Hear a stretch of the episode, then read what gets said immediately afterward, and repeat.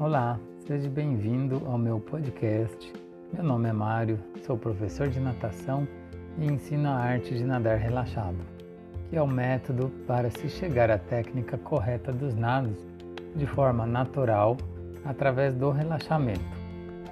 Neste quarto episódio da temporada sobre a posição do corpo nos nados, falo sobre a posição das mãos em relação à posição do corpo.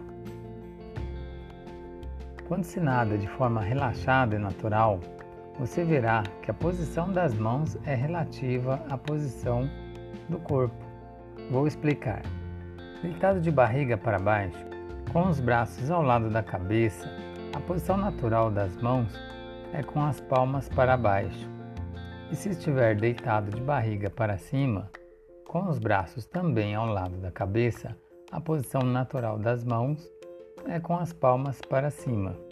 Então, se estivermos deitados na água, nesta posição de braços alongados ao lado da cabeça e girarmos o corpo em uma volta completa, podemos observar que as mãos não mudam de posição em relação ao corpo, elas giram junto, acompanhando todo o corpo.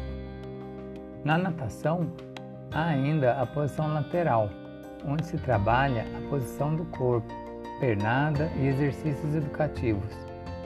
Nesta posição, normalmente, é deixado um braço ao lado da cabeça e o outro ao lado do corpo.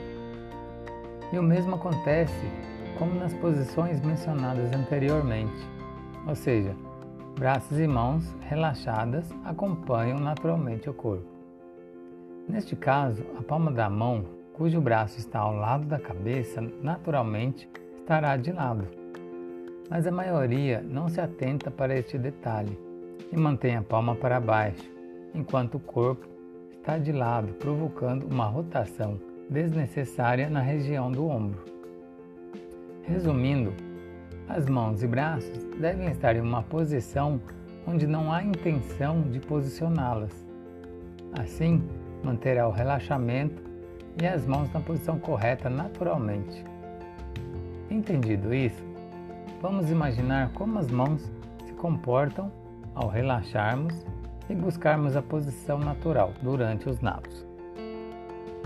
No nado peito, por exemplo, a posição correta das mãos enquanto está deslizando é com as palmas para baixo, porque é a posição mais natural para elas.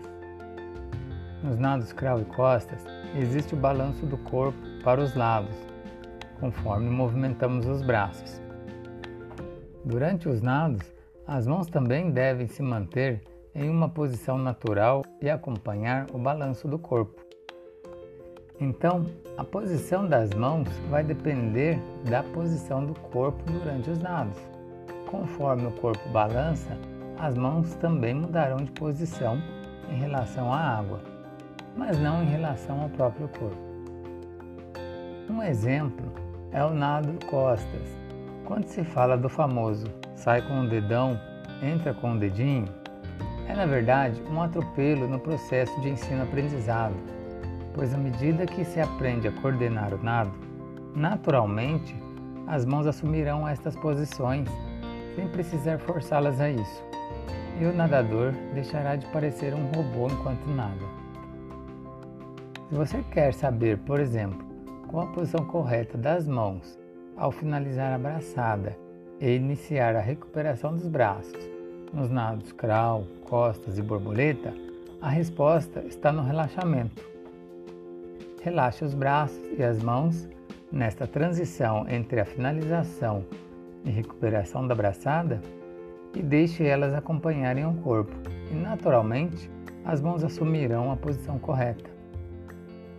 No nado crawl, a ideia de deixar a mão do braço que está à frente apoiada na água e segurá-la na posição mantendo-a fixa enquanto o corpo balança é um equívoco.